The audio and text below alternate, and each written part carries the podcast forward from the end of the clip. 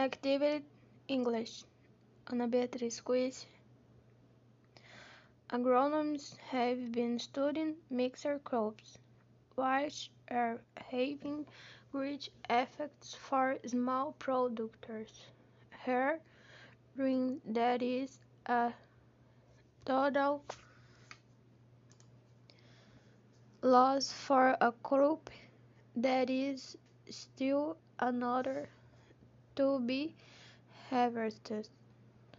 This type of cultivation is giving positive results for small producers because the harvest is done manually, improving income, using less fertilizers, pruning, pest control, therefore it more economical.